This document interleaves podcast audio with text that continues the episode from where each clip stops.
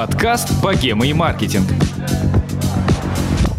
Всем привет! Это подкаст «Богема и маркетинг». Меня зовут Саша Рудко, и к себе я приглашаю людей из креативной тусовки, бизнесменов и маркетологов, чтобы поговорить с ними про маркетинг и закулисье их проектов. Спасибо, дорогие слушатели, что оставляете нам отзывы и звездочки в iTunes. Нам очень приятно, и все отзывы мы читаем. А еще хочу сказать спасибо нашим друзьям коворкингу «Ясная поляна», где мы сегодня пишем выпуск, и у ребят есть такая опция, как тестовый день. Вы все можете сюда прийти, попробовать, поработать, нравится вам, не нравится, и, скорее всего, здесь остаться. Поэтому приходите все ссылки будут в описании выпуска. Сегодня у меня в гостях Витя Вит, креативный директор Setters. Витя, привет. Привет. Я правильно понимаю, что я, э, я, короче, богема, да? А ты, кстати, это всем вопрос такой, знаешь, а ты богема или маркетинг, как ты пусть, думаешь? Пусть слушатели решают. Ну вот после разговора будут выносить тебе вердикт. Пусть вынесут мне, а, да. Дорогие слушатели, если честно, я ловила Витю целую неделю и наконец-то словила в свои подкастерские сети. Я очень этому рада. Спасибо, Я- Витя, что ты пришел. Я сам себя ловил, мне кажется, всю неделю. Спасибо, спасибо, что помогла мне э, себя поймать. Не за что. А, слушай, приятно, приятно здесь находиться. Да, ой, спасибо. А, слушай, в своем одном интервью ты сказал, что ты с коллегой совершил в агентстве небольшую революцию и превратился в самоназванного креативного директора. Это до сих пор так или это уже легитимно все-таки? Слушай, очень хороший вопрос на самом деле. Я могу зайти издалека и сказать, что это не в первый раз в жизни у меня так произошло, что я назвал себя креативным директором. Никому не рекомендую так делать, э, уважаемые слушатели. Если вам очень хочется быть креативным директором, не надо этого делать, вы потом сильно пожалеете, возможно. А возможно, нет. Почему? Так, а мы же здесь сидим, у нас есть время, я могу долгие Конечно. истории рассказывать, да, да? рассказывай, в этом и суть подкастов, что ты можешь рассказывать все. Хорошо, я попробую. Иногда я буду переходить на АСМР. Э, Так вот, было у меня уже в жизни еще до Сеттерс такое, что я вот э, как-то жил, жил вроде бы нормально, а потом бах, и э, назвал себя креативным директором, и что-то от этого изменилось. Это в Краснодаре когда-то в 2013 году я ушел с работы, на которой я работал, логично, и открыл свое агентство. И так я назвал себя креативным директором в первый раз. То есть, понимаешь, ну, механика мне уже была понятна. Ну, это было так. Два, два долбоеба, типа я и мой друг Вова, мы уволились с работы, и я назвал себя креативным директором, он назвал себя арт-директором. По факту мы, конечно, были просто два фрилансера, и это нам помогало, ну, я не знаю, может, люди нас там как-то всерьез больше воспринимали. Почему-то русский человек, он так устроен, что если он на визитке видит написано «директор», Мгм. он к тебе немножко с уважением относится. Если там не написано директор, то он думает, что ты типа чмо. И Ну, он тебе слушать да. не будет. Но в Setters я примерно то же самое сделал. То есть надо было сделать так, чтобы, э, ну, короче, люди меньше считали меня чмом. И ты поэтому назвал себя директором. Ну нет, ну, конечно, я, конечно, шучу, это не совсем так все было. Был э, переломный момент э, в жизни агентства. Таких моментов много. В Setters было, и сейчас такой момент очередной происходит. Это совершенно, ну, нормально вообще, особенно, когда речь идет о- об агентстве, которое, типа, не стагнирует, не Мгм. находится на каком-то э, уровне стабильном, а оно растет, развивается, меняется, типа постоянно происходит что-то, что-то, что вот э, приводит к чему-то. Ну, был, был переломный момент, да, и когда-то, да, э, с Катей Хомяковой, это человек, вместе с которым э, мы придумали этот легендарный проект «Пышечная», от которого меня, конечно, уже сильно тошнит, но я не могу отрицать, что он был. Вот. Мы его сделали, и получилось так, что, ну, надо было. Надо было э, в агентстве появиться креативному директору. То есть этой позиции как таковой э, до вот того момента, ну, ее не было в агентстве. То есть Ну- мы, мы ее, можно сказать, типа, придумали там. Вообще, да, тут сразу же всплывает вопрос, кто же такой креативный директор? Что входит в его обязанности? Вот ну, на, на твоем примере давай. Слушай, это еще один очень хороший вопрос. Я бы не хотел на него отвечать, на самом деле, никогда, потому что никогда ты на него не ответишь так, чтобы человек, типа, все понял сразу. Типа, чтобы э, это понять, надо побыть креативным директором. Или надо побыть рядом с каким-то креативным директором. И желательно не с одним, а с десятком. Чтобы понять, насколько это разные люди, и насколько разные вещи они делают, и Мгм. насколько по-разному они к этому относятся. Но если взять что-то общее, давай от лексики оттолкнемся. Мгм. Есть слово директор. Директор это управляющий. Значит, человек чем-то управляет. Это запомним. Так, Первое, да? отложили. Креативный директор. Значит, возвращаемся к слову директор, Мгм. складываем со словом креативный, значит, творческий. Так вот, лексически креативный директор — это человек, который управляет творческими процессами, творческими людьми. И это максимально как бы такое емкое определение, которое я могу дать. Дальше может быть бесконечное количество вариантов, трактовок, особенностей, нюансов. То есть в старой классической системе, э, как работали классические креативные агентства, там, всю историю рекламы 70-летнюю в мире и 20-летнюю в России, по классике, типа, креативный директор — это одно из ключевых лиц в агентстве или, возможно, даже ключевое. То есть это, можно сказать, это директор агентства. Часто назывался креативным директором. То есть человек, который управляет, в принципе, агентством. И не имеет большого участия в каких-то операционных э, креативных делах. То есть это креативный директор — это директор агентства. Там у него есть креативщики, копирайтеры, арт-директора, и он вот как-то с ними взаимодействует, в проект особо не Мгм. лезет. Но это классическая схема, все уже очень сильно изменилось и выглядеть может очень по-разному. Есть агентство, где работает 10 креативных директоров. Есть агентство, где креативный директор — это как бы не управляющий, а типа такой скорее полевой игрок, который вместе с командой, э, ну типа придумывает идеи, который скорее не директор, а скорее типа такой креативщик и немножко продюсер. То есть он придумал и помог сделать, собрать людей. Ну то есть по-разному. Ну, давай, может быть, как-то это все равно все очень выглядит эфемерно, и мне кажется, что есть какие-то, ну, процессы все-таки, ты как что-то делаешь. Как давай это выглядит у нас? Вот, да, давай расскажем. Ну, у меня есть команда Мгм. в агентстве, мой отдел, которым я управляю. То есть это моя креативная команда. И я в этой команде играю роль скорее вот с такого продюсера-фасилитатора, который не столько придумывает идеи сам, сколько создает условия для других людей. И контролирует весь процесс, получается, вот от момента, когда идея придумывается, до ее ре- реализации. То есть я скорее такой, типа, креадир, который ближе к продюсеру. Есть, э, ну, и, ну, почему так? Потому что, ну, это моя сильная сторона, и я Мгм. получаю больше удовольствия от того, что я помогаю что-то сделать другим, чем э, от того, что я придумываю что-то. Я могу придумывать, у меня много идей, но это... Понимаешь, Витю надо просто держать подальше от коммерческого придумывания, потому что Витя любит развлекаться и шалить, как бы, а это не всегда нужно. А я взрослый мальчик и отдаю себе отчет просто, что то, что нравится мне, оно как бы часто может быть не полезно для бренда. Мы же бизнесом занимаемся, да, мы же обслуживаем другой бизнес. И то, что нравится мне, а, может не то, что не нравится другим, как бы хер с ним вообще, абсолютно пофиг.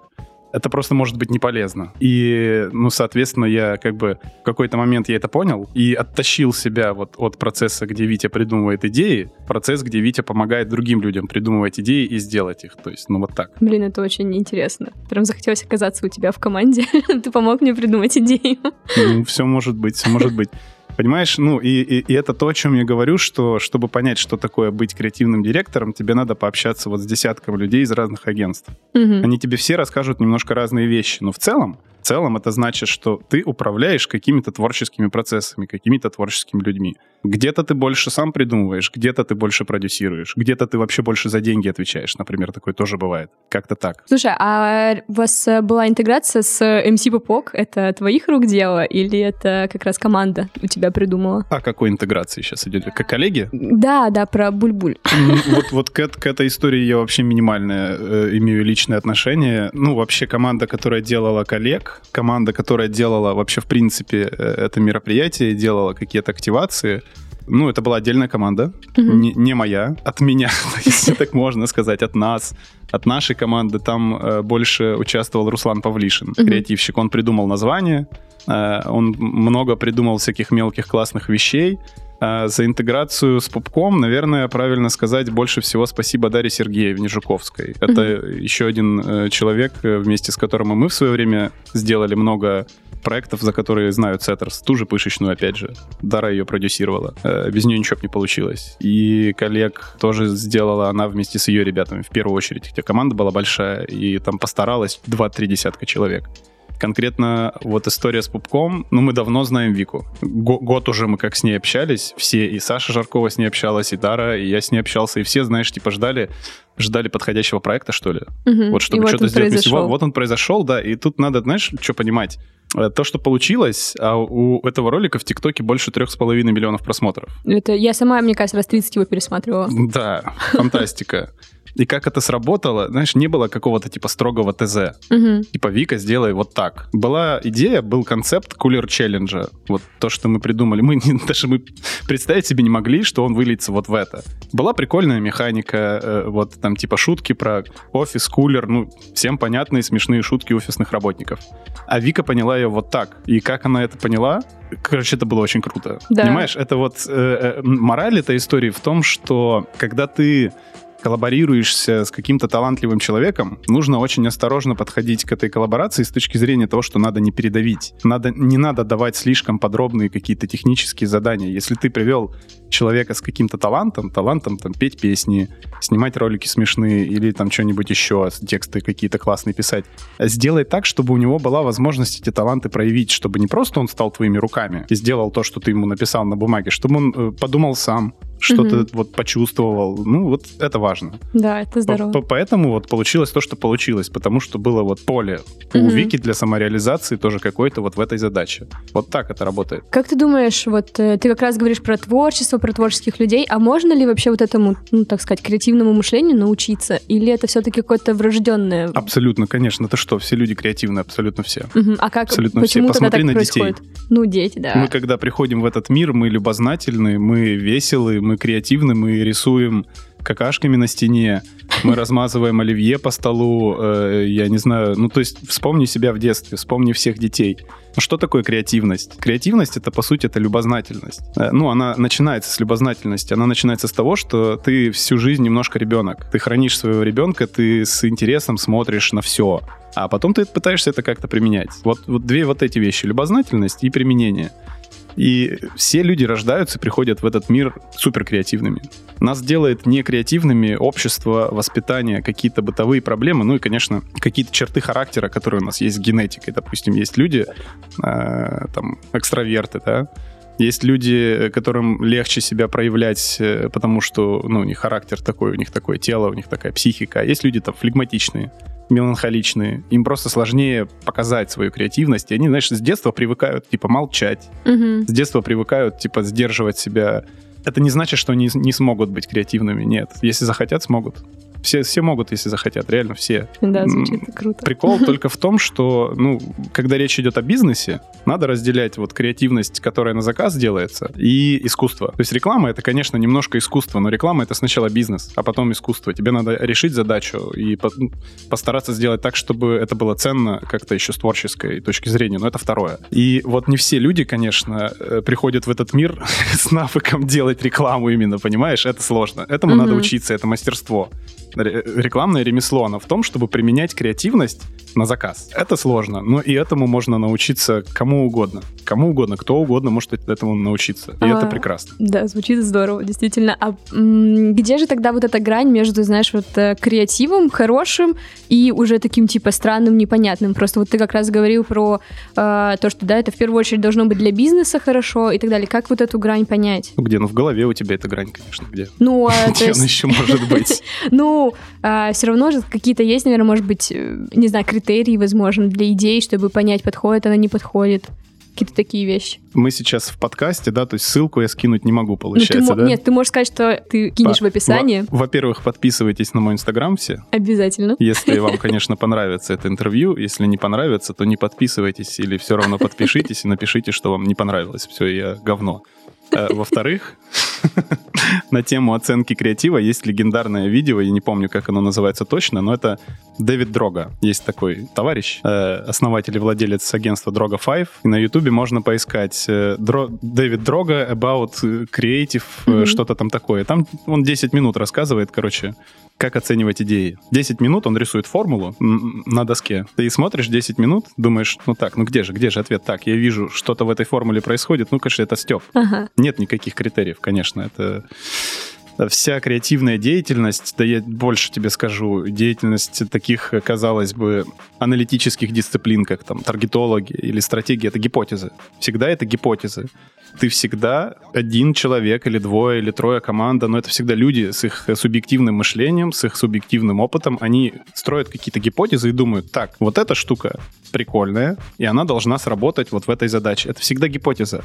Судить о том, хороша идея или плоха, ты, ну, по факту ты можешь только когда ты ее запустил и увидел результат какой-то. Поэтому, э, когда ты таргетингом занимаешься, например, у тебя есть возможность очень много тестить. Ты можешь э, очень много делать разных визуалов, там, сделать их 50, увидеть, что сработали из них только 3, и бюджет дальше распределять только на эти 3. В принципе, ну, так хорошие таргетологи, вот э, если утрированно, они, они так и работают. Делают много гипотез, тестируют много гипотез, бюджет потом идет на самые лучшие.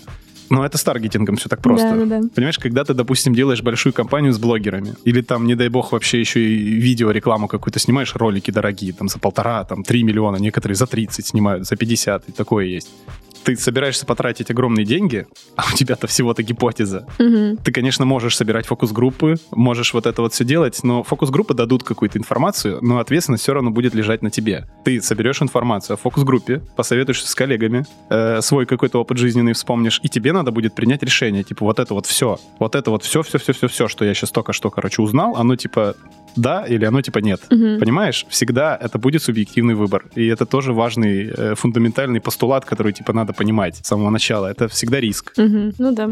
Слушай, а нужны ли тебе какие-нибудь специальные условия для там придумывания идей? Ну, то есть ты сам сказал, да, что ты сейчас помогаешь команде придумывать. Это какие-то специальные, не знаю, механики, типа там мозгового штурма и так далее? Или это что-то под другое? Э, Мне нужны специальные условия, конечно. Мне нужно, чтобы два темнокожих мужчины стояли за моей спиной, и один из них э, э, читал вслух э, цитаты из телеграм-канала «Лось», а другой я еще не придумал, что он будет делать, пусть просто стоит рядом. Ну, слушай, есть же всякие механики типа а-ля фрирайтинга, когда ты там, не знаю, шапку надеваешь на себя только чтобы обмануть там, типа, якобы свое сознание. и ты- Охуенно. Ну, то есть я... Если это работает в твоем Вот. случае, охуенно. Ну, просто вот интересно твое мнение. Я- Работает ли у ну, тебя такое? Конечно, есть такие штуки, есть механики, их много. А, Есть там методики креативные, как построить брейншторм с командой, как Мгм. построить личный брейншторм. Есть очень много подходов. Где-то это механики, где-то это методики, где-то то, что называется фреймворк. Неважно. Все это есть, и все это э, может работать, а может не работать. Тут важно что? Э, Важно, что каждый креативщик — это отдельный человек, и он, э, его задача для того, чтобы быть эффективным, найти те методики, которые работают лично у него. И это, и это то же самое касается каких-то специальных условий. У кого-то придумывалка, ну вот именно вот это вот, придумывалка, так ее назовем сейчас, думалка, мозж- мозжечок. Он работает у кого-то с утра лучше, а у кого-то вечером. А кто-то в туалете идеи придумывает. У меня так раньше было. Э, Для кого-то важно э, очень, как ты одет, когда ты этим занимаешься. Для кого-то не важно. То есть надо разбираться, что работает или не работает конкретно в твоем случае. Общих каких-то общепринятых эффективных вещей нет, потому что, опять же, возвращаемся к тому, что это все супер субъективно. Мгм. Вот в этом э, ремесло креативщика, оно похоже на творчество. Ты Мгм. должен найти свои инструменты. А так, ну, иногда мы используем какие-то фреймворки э, и методики. Иногда есть специальные методики, которые там определенный тип задач помогают решать. А, Но чаще всего в последнее время, по крайней мере, лично я методиками не пользуюсь, потому что, ну, в принципе, они у меня на автомате уже все работают. Ты можешь не называть их методиками или механиками, все это и так голова будет работать у опытного человека и так. Две вещи вот важные скажу. Есть э, момент командных брейнштормов. Это когда ты не один. Когда ты один, все понятно. Найди вот то, что у тебя работает. Да, когда у тебя есть команда, сложнее. Там еще два или три-четыре человека перед тобой сидят, у них тоже там свои тараканы в голове, своя жизнь, э, свои взгляды, что хорошо, что плохо. Надо что-то с ними теперь сделать. Вот это, блядь, задачка как бы сложная. А, Тут помогает кодекс. Есть кодекс брейн- брейнштормов, и там перечислены, ну, мы его используем, там перечислены очень простые правила, типа не перебивать, типа подготовиться к брейншторму заранее, прочитать бриф, там, погрузиться, часик хотя бы уделить времени, внимания, давать всем высказывать внезапные идеи, не критиковать. Самое важное правило брейншторма, хорошего, кстати, не критиковать. На брейншторме идеи не обсуждаются. Задача брейншторма не придумать идею на самом деле, а сгенерировать очень много материала. И хорошая идея может случайно выскочить вообще от кого угодно. От бренд-менеджера клиента, от уборщика, который случайно зайдет в переговорку в этот момент, от кого угодно. Задача брейншторма — это создать среду, в которой куча людей свободно высказывается. А потом креативчик или креативный директор, он этот материал собирает и обрабатывает. Вот здесь его ремесло э, начинается. Типа придумывать могут все, опять же. Очень часто, очень часто, на самом деле, вот супер классные идеи, супер классные компании придумываются э, вот во время таких сессий на стороне клиента. Почему? Потому что люди на стороне клиента они всегда лучше, чем агентство. Ну, если они, конечно, не, ну, просто штаны не, не просиживают там на работе на своей, они всегда лучше понимают свой продукт, свою аудиторию, они больше знают про это. И то, что они могут ляпнуть случайно, намного более ценно обычно. Но, с другой стороны, мы, опять же, зачем э, все-таки клиент идет в агентство? Он идет за тем, в том числе, чтобы получить э, взгляд со стороны, а что-то свежее. Вот что говорят люди, у которых, типа, глаз не замылился еще от всех этих вот бытовых делишек наших. Это полезно. И человек, у которого есть э, опыт изнутри, и человек, у которого есть взгляд снаружи. Вот на пересечении этих двух вещей самое ценное и получается обычно. Ну да, и опять получается, как ты говорил, ты создаешь условия для того, чтобы все это, фасилитация, придумывали. Фасилитация — это вообще главное слово в креативных процессах во всех. Самое главное слово — фасилитация. Гуглите про него, пожалуйста, каждый день. Да, напишите, повесьте на холодильник и так далее. Да. А... Если татуировку хотел выбить такую. Да? Вот серьезно, типа, как э, либерте, эгалите, фасилите. Батюшки. Ну, может, и, может, и набью еще. Это Ждем. важно. Это, это важные слова, реально. Э, стоит точно тогда подписаться на Вич, чтобы узнать, все-таки он э, набил это или нет. В прошлый раз Ты я, побрился, по, да? я пообещал голову на лос побрить. Да, 3000 подписчиков получил. Ну, посмотрим, что. Внешний вид Подожди, я в Инстаграме, в смысле 3? По-моему, у тебя там было очень много... Ну, потом отписались же половина. А, как, ну, так угу. всегда происходит. Типа, не, не надо думать, что люди, которые подписались э, на вас ради какой-то фигни, потом не отпишутся, когда эта фигня кончится. А ты попал потом в бан, нет, теневой после этого? Зачем? В смысле, почему? Ну, просто обычно блогеры, не знаю, говорят так, что если от вас очень резко и много людей отписывается, вы попадаете в бан. Не, ну они, слава богу, не в один день отписались, они просто вот там через недельку после того, как э, я выложил фотку, что я побрился, ура, вы довольны? Э, они просто начали так потихонечку много отписываться, но нет, вот бана не было. Ну, слушай, ты это делал все-таки ради свайпа, да? Это твоя такая якобы цель была? Да не якобы, я ради... Это была ну, цель, ну, да? Слушай, э, э, ну как, я совмещаю приятное с полезным. Я так это называю. Маленькая история, как это Давай. было. Выходит очередной э, видос рекламный от нашего Setters Education. Курс продакшн, по-моему, называется. И этот видос скидывается в чатик. Ну, так у нас всегда бывает. Типа, сделали классный видос, они же всегда классные. Ну, тебе не лень поделиться ими, э, потому что они клевые. Ну и типа кидается этот видос, э, кидается UTM-ка, типа там, ребята, кто хочет, выкладывайте. И я каждый раз, вот когда это все происходит, это, блядь, я так себя тупо чувствую. Ну, то есть я выкладываю этот видос, и мне приходится ставить там на каждом э, отрезке, получается, типа, собачка Setters Education. Мне так впадло этим заниматься каждый раз. Я думаю, блядь, почему я не могу просто ссылку, блядь, прицепить, и все, и чтобы свайп работал? Почему? Вот, вот чем я тебе, сука, Инстаграм так не нравлюсь? Вот у меня семь с половиной тысяч подписчиков, и я, по-твоему, блядь, недостоин, короче, того, чтобы ссылку в сторис цеплять. Вот что это вообще за тупое решение вообще? Ну, типа, почему? Ну, я примерно понимаю, на самом деле, почему, потому что они заебутся просто э, модерировать всякие говносылки, типа, если разрешить это делать, там, типа, при нуле подписчиков. Это хоть какой-то фильтр. Понятно, что он тоже не идеальный, но хоть какой-то. И вот я поймал эту очередную волну ненависти. Это, кстати, тоже прикольно, потому что есть методика придумывания идей через ненависть. Ненависть может подсказать тебе очень много классных решений. Ненависть вообще продуктивное чувство, я считаю. Ну, не ну путать. типа есть лень, а есть еще ненависть, да? Да, и лень заебись. Ненависть заебись. Ну, вот злость плохо, гнев плохо. А лень и ненависть э, заебись. Прокрастинация тоже плохо. И я такой, типа, злюсь, и я такой думаю, типа, блядь, что мне сделать такое, чтобы наконец-то, типа, до десятки до этой добраться быстро, чтобы я, блядь, не мучился больше этим всем. И тут я вспоминаю про этих э, чуваков, ну вот в Америке тогда популярный мем этот с картонками был, который, кстати, в итоге привел к появлению вот этого блогера-миллионника. Да, а, как его зовут-то, господи? Косплеил я его недавно тоже. Да, да, я видела тебя. А, вот, люди просто делали фотки с картонками и писали на них там, типа, если этот пост там наберет 2 миллиона лайков, папа купит мне собачку. Пост набирал, как бы собачка покупалась. Я подумал, ну, почему бы не попробовать просто Э, тем более, что мысль побриться на лысо, попробовать когда-то, она у меня там года два последних в голове была. Угу. Я подумал, ну почему нет? Ну, типа, ну получится, да, классно. Угу. Не получится, ну хрен с ним, я не расстроюсь. Ну, что-то получилось. Ссылки у меня есть теперь. Слава богу, спасибо. Спасибо. Ну, у тебя спасибо. сейчас э, 10 200, по-моему. Ну, 200, ты не боишься, 300, что они отпишутся под... и свайп уйдет? Что ты будешь делать? Боюсь. Ну, вдруг ты каждый день об этом думаешь. Да я сегодня об этом подумал. Да? Потому что вчера было 10,3, а сегодня стало 10,2. Я подумал, чем я вас обидел опять, ребята? Пожалуйста, вы когда отписываетесь, пишите мне, вот почему вы это делаете. А, слушай, ну вот я наблюдаю за разными персонами, так сказать, креативными маркетологами, назовем их так. Под микроскопом, наверное. Да, вот так вот наблюдаю. Mm-hmm. И что я замечаю, почему-то большинство из них как-то связаны с журналистикой или с копирайтингом. Почему так получилось, что креатив и текст так тесно связаны? А, потому что текст — это про смыслы. А, картинка, э, видео, э, визуальное искусство, э, оно больше, ну, про визуальное искусство. То есть это визуал, это какой-то, какие-то метафоры, которые ты э, через визуальный пытаешься передать. Текст, он лишен визуального, то есть это просто смысл. Чистый смысл. Хороший текст — это чистый смысл, чистая, чистая польза, чистая информация. И если у тебя все ок с текстами, то ты лучше чувствуешь эти вещи просто. Ты лучше чувствуешь, э, ну, типа, что-то самое важное в том, что люди говорят и что они думают. Вот, наверное, поэтому. Но, опять же, не надо думать, что, типа, если я не талантливый копирайтер, если у меня с текстами не ок, э, или там, если э, я допускаю много ошибок, речевых и грамматических, типа, из меня не выйдет хороший креативщик. Ни хера подобного. Я знаю... э, Слушай, я знаю креативных директоров, которые предложения не могут одно без э, пяти ошибок написать. Я знаю, и они супер крутые креативные директора. Не буду говорить, кто это. Они, наверное, не все они э, э, в открытую об этом сами говорят.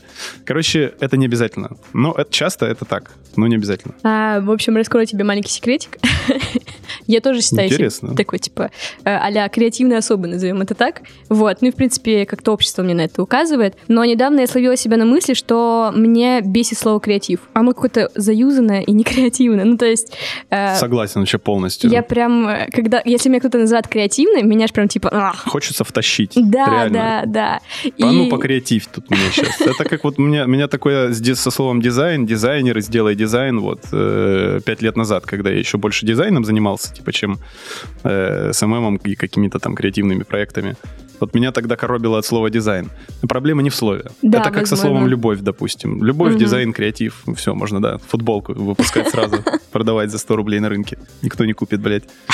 Проблема в том, что люди просто сильно извратили смысл этого слова. Ну, как бы люди не виноваты, просто люди, людей много. Мгм. И когда много людей, и особенно, скажем так, людей, не глубоко посвященных в суть процессов вот этих всех, э, используют это слово направо и налево, не особо задумываясь, уместно ли, ну, вот получается так, что все его говорят, все по- под ним подразумевают какую-то свою собственную ерунду, и вместе с этим словом, так как ты себя назвал креативным же, от тебя чего-то ждут. Мгм. Какой-то ерунды, опять же, э, к которой ты, блядь, отношения не имеешь никакого.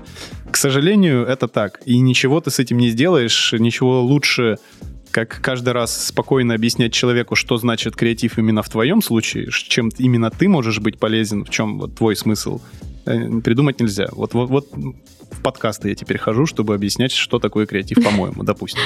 Это Стараюсь, здорово, да. Стараюсь тушить задницу, когда э, кто-то говорит э, какую-то ерунду на этот счет. Стараюсь тушить задницу и спокойно э, говорить, что я думаю на этот счет. Но я в Как-то своем так. случае э, приняла такое решение. Я сама себя как-то больше называю сообразительной. Мне почему-то вот это слово больше нравится. Вот действительно, я соображаю.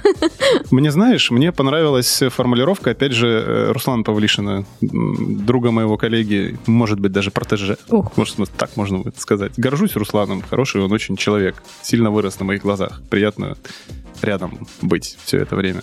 Э, И он недавно вот в каком-то из постов э, в Инстаграме Setters э, высказался, ну, если так коротко, что креатив — это просто твой опыт. В принципе, то же самое, что я вот сказал в начале, типа, это твой опыт, и то, как ты его применяешь. Вот, в принципе, и все. Сообразительность, да, это тоже часть, смекалочка, да, но по сути это вот опыт. Какой ты опыт получил от жизни и как ты его сейчас применяешь. И знаешь, поэтому очень многие агентства, которые э, creative first, которые вот, вот именно м, продают креативные идеи, которые вот э, считают это основной э, частью своей деятельности не абонентское обслуживание просто каких-то там бизнес-задач потоковых, а вот именно вот это вот какая-то креативная разработка каждый раз новая.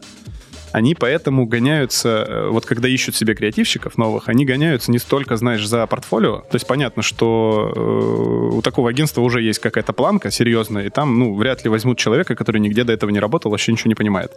Но на самом деле прикол в том, что это вторично. Конечно, от кандидатов ждут какого-то опыта, но это не обязательно важнее. И почему это важно всегда писать в резюме, кстати, когда ты подаешь э, резюме на креативную какую-то специальность? Это твой жизненный опыт. Где ты путешествовал? Работал ли ты грузчиком в Северной Корее когда-нибудь? Э, Может быть, у тебя одна нога как бы настоящая, а вторая протез. И это тоже, понимаешь, весь этот опыт, он говорит о том, что у этого человека очень разносторонняя жизнь. Он жизнь понимает очень как бы с... э, очень по-разному. углами, да. и то есть у него есть возможность это применять. Потому что второе, вот этот опыт, понимание методик, э, умение работать с ними не сработает, если нет первого. Если у тебя нету э, жизненного опыта. И чтобы тоже не расстраивать людей, которые мало путешествуют, конечно, старайтесь путешествовать больше хотя бы в соседний двор и ходить там, не знаю, ну хотя бы на работу разными дорогами. Даже это работает. Хотя, вот как бы надо стараться разнообразить свою жизнь, какой бы она ни была. Тоже скажу, что это тоже не обязательно. Может быть богатый внутренний мир. Ты можешь внутри себя путешествовать, как бы и докапываться до такого, до чего как бы люди ну, физически не могут дойти. Пожалуйста, книжки, фильмы, все это опыт, все на свете. А, слушай, как-то ты в итогах года у себя писал, что ты стал вот инфлюенсером, как только что говорил. Как ты думаешь, а это накладывает на тебя какую-то ответственность или там какие-то ограничения? Любой человек в тот момент, когда он решает стать публичным человеком, он берет на себя ответственность. Понимает ли он этого или нет, э, это так. Я осознаю, что да, конечно, если я становлюсь человеком, которого там хотя бы несколько там тысяч э, людей слушают и как-то еще и реагируют на это частенько, это так. Э, Значит, я несу ответственность за то, что я говорю. То есть, ну да, конечно. А, а твой образ в социальных сетях и вот какой ты в жизни, это отличается или нет? Вот как ты ну, как, внутренне как думаешь? ты думаешь? Вот ты сейчас сидишь напротив. Я тоже, кстати, об этом подумала сейчас, что надо будет самой провести анализ Смотри, э, ты можешь взять приложение Glitch, сейчас камеру навести на меня, и проверить. и, и вот посмотри, как бы сходится, не сходится Ну, картинка. слушай, э, я скажу так. Мне кажется, что ты в социальных сетях более такой, типа, не то чтобы дерзкий, не знаю, как будто такой туда взбалмошный даже, я бы так сказала. Как будто ты вообще на все готов сказать, а тут сидишь спокойный человек и рассуждаешь так хорошо. Вот. Почему-то у меня такое впечатление. Ну, знаешь, вот большую часть жизни, к сожалению, я пытался из себя что-то представлять. Ну, то есть я пытался э, сформировать какую-то картинку определенную, э, чтобы люди как-то вот определенным образом меня воспринимали. К сожалению, не так давно я понял, что это как бы путь в никуда. Если ты, конечно, собираешься стать Филиппом Киркоровым там или Ольгой Бузовой, это, наверное, правильная дорожка. Э, Но она сложная по-своему, и тяжело стать Филиппом Киркоровым. Ну да, сразу наверное. скажу. И в какой-то момент я понял, что я не хочу ничего придумывать. Я не хочу ничего из себя показывать. Я типа хочу э, показывать себя таким, какой я есть. А, а я разный, понимаешь? Я могу быть э, спокойный, а могу быть шумный. Вот здесь сейчас мы с тобой подкаст записываем. И, наверное, неуместно будет, если я там встану на стол и э, начну типа на голове крутиться. Хотя, может, я Ну, и если хотел очень бы. хочешь, конечно. Ну, посмотрим. Ну, я, я разный, и я надеюсь, что люди, которые ставят сердечки и пишут комментарии в моем инстаграме, они понимают, что я вот не, не выкореживаюсь, что я вот такой. Я надеюсь. У нас сейчас будет рубрика «Гаденькие вопросы от редактора». Э, У нас есть редактор, это реально существующая личность. О, давай, а давай, вот смотри, вот на гаденькие вопросы я буду АСМРом отвечать, вот так вот. Задаешь ты нормальным голосом, а я вот это... Потому что гаденький вопрос же, да. Никто, никто не должен услышать мой ответ. Но он такой. В общем, все почему-то воспринимают гаденькие вопросы, как будто я тут должна задавать мерзкие вопросы, но это Да не мне так. похуй, я А же они сказал. такие, типа... Сразу. Такие? Ну, типа, я не стесняюсь Давай. ничего на свете. Первый вопрос будет такой. Какая твоя настоящая фамилия? И что же означает вид? Моя настоящая фамилия Зинченко, то есть она украинская. И вообще я наполовину украинец, а наполовину белорус. Это плохо? Почему ты поменял фамилию на вид? А, это не секрет. Ну, во-первых, я не скрываю свою фамилию. Вдруг. А, ну, тут же в сторис я вчера выкладывал рентген, на котором под- под- подписана моя фамилия. То есть я не скрываю. А, просто в какой-то момент моей жизни у меня появилось прозвище, а, вид. Ну, Могу даже рассказать в какой. У меня был просто друг, который очень любил э, сокращать имена. И типа вот он типа Денис, Дэн, там, короче, Андрей, а- а- Андр какой-нибудь мог получиться. Ну, то есть он, он очень далеко шел в этом сокращении. Ну, и типа он меня называл так вид. Мне, не знаю, мне понравилось, это прижилось. И только поэтому. ну, ты не собираешься деле- там менять, не знаю, в паспорте? Ну, вдруг. Н- Нет, ну, насчет паспорта тоже есть идеи, но... Но не на вид. Но не на вид, нет. Интересно. Но это пусть тизер будет, это пока я не готов, конечно, раскрывать. Окей, эту хорошо. тайну. А тебе когда-нибудь говорили, что ты странный? И как ты на это реагируешь, если да? К сожалению, мне очень часто говорят, что я странный, а, а- а на самом деле люди считают меня странным, что хуже. Просто э, и думают, что я странный, а в лицо этого не говорят. Если считаете, что я странный, говорите, что я странный. ты И я скажу, в виду, да, я что странный. тебе за спиной это за тебя про тебя обсуждают или что? Ну да, но бывает такое, что люди меня, ну, как бы не понимают. Мгм. И почему-то, почему-то э, не очень часто эти люди способны подойти и высказать свое непонимание в лицо. Ну, и, опять же, я, я не то чтобы сильно переживаю на этот счет, просто я думаю, что это неправильно. Я думаю, что если ты чего-то не понимаешь или э, имеешь что-то сказать, ну так скажи. Блин, я- это так интересно, я слушаю твои мысли и прям очень много слышу отголоска, ну, то есть в себе внутренней, и такая думаю, «О, как прикольно. Ну, наверное, потому что я говорю об обычных вещах, в которых мы все живем. Ну, я и стараюсь жить жизнью такой, которая, в принципе... Ну, я себя стараюсь просто не защищать от жизни, так тебе могу сказать. Это больно, э, но я чувствую себя живым. Звучит как, э, не знаю, статус ВКонтакте, знаешь? И, кар- и картинка там либо, блядь, Вин Дизель должен быть, либо вот эти волки, знаешь, которые... еще в демотиваторе, знаешь, таком черном. да, да, да, да, да. Какая твоя самая провальная креативная концепция? Так сложно выбрать, если честно. Ну, давай, может быть, какой-то, там, не знаю, в денежном эквиваленте, либо еще как-то. Слушай, кстати, в денежном эквиваленте не было провалов вообще никогда. Тут э, я просто э, святой, получается. А вот мне сейчас интересно, я если чешу бороду, это слышно? Ну да, конечно. Нет, не слышно. Говорят, нет. Блин, обидно. А что же тогда почесать, чтобы было слышно? Слушай, ну, э, давай так. Э, честно, я, я не могу вспомнить какой-то самый провальный. Ну, типа, были не очень какие-то классные отдельные активации, которые не очень хорошо сработали, были там проигранные тендеры. Да много чего было, много ошибок было, я постоянно ошибаюсь. Я к ошибкам отношусь не как к чему-то, от чего ты должен, типа, пытаться себя защитить, а скорее как к тому, на что ты должен напрашиваться, наоборот. Потому что человек учится только на ошибках. Это вот то, во что я верю. Э, Есть такой персонаж, э, Рэй Далио называется, представитель бизнес-литературы, который я в целом как бы не очень люблю, но вот э, его мировоззрение мне очень нравится. Он говорит о том, что он деятельность компании своей построил на том, что они идут от ошибки к ошибке. Совершая ошибку, они анализируют, почему ее совершили, как не допустить именно эту ошибку в следующий раз. Идут к следующей. И я как бы сейчас этот принцип взял за основу. Я Сложно выбирать, какой из ошибок рассказать, честно, и не хочется, наверное. Но они есть, их много было, и это нормально. Не, не надо их стесняться и бояться не надо. Цитата у тебя из э, Фейсбука. Интересно, я заметил парадокс. Чем известнее и состоятельней становишься, тем дешевле тебе достаются многие вещи и услуги. Ты считаешь себя состоятельным человеком? И сколько сейчас в России должен зарабатывать состоятельный человек? Сколько ты зарабатываешь, да? Вот эта рубрика Ну, пошла. не совсем. Дудя. Я не твою рубрика- конкретно рубрика спрашиваю. «Вдуть». Э, ну, я считаю себя человеком, наверное, ну, не богатым абсолютно точно. Я, нет, ну, У тебя же слово состоятельный, не богатый использовано. Ну да, ну блин, сложно. Э, Богатым я себя не считаю состоятельным в смысле того, что я состоялся в определенном смысле как личность, да, и в том, что какой-то э, финансовый уровень комфортный у меня сейчас есть, э, да, но мои амбиции и личностные, и финансовые, конечно, идут далеко за пределы того, что я сейчас имею. И это тоже нормально. Ну, то есть мне, мне норм, так Это- могу это- сказать. это мне, круто. Мне просто, мне норм. И мне э, как бы хорошо вот в том состоянии, в котором я сейчас живу. Но знаешь, и пять лет назад, когда я там получал... э, не 5, 8 лет назад, когда я получал 16 тысяч рублей в месяц, мне тоже норм было, ну реально. И я вспоминаю это время, и я тогда думал, типа, блять, вот если сейчас еще пятерочку выпросить к зарплате, я тогда iPhone куплю в кредит. И я такой счастливый как бы был от этой мысли, понимаешь? И потом я шел, выпрашивал, даже не 5. Даже 10. Даже 25 у меня получилась зарплата, как бы я такой, ебать, я могу в Геленджик поехать прямо сейчас вообще на неделю. И, вот в этом ответ. Э, сколько человек должен зарабатывать в России? Столько, сколько ему надо. Ну, я имею... Тут просто у тебя все равно такой э, акцент на том, что вот теперь состоятельные, и вот им почему-то все Не достается на это дешевле. акцент. А на Мо- что? Может быть, я выразился не очень понятно тогда. Я могу рассказать, про что Давай, этот был пост. давай. Но я, получается, стал немножко инфлюенсером. Как мы уже Э, до этого обсуждали. Фактически, не- вот это не тот случай, когда я сам себя назвал, а просто ну, ко мне стали обращаться бренды за рекламой. Много. Мгм. Стали что-то дарить, э, постоянно куда-то зовут, дают какие-то скидки. И все это классно и приятно, я всегда всем говорю спасибо.